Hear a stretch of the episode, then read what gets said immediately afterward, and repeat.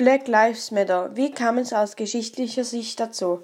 Von 1700 bis 1808 wurden sechs Millionen Afrikaner nach Amerika gebracht. Viele Afrikaner wurden für die Sklaverei nach Amerika gebracht. Die Afrikaner mussten auf Plantagen unter unmenschlichen Bedingungen arbeiten.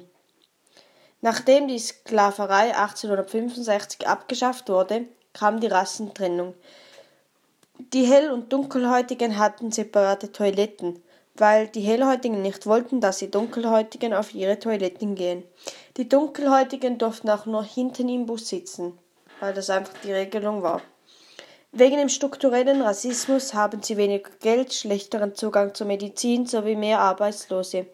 Sie haben auch weniger gute Chancen auf Bildung und mehr Polizeigewalt.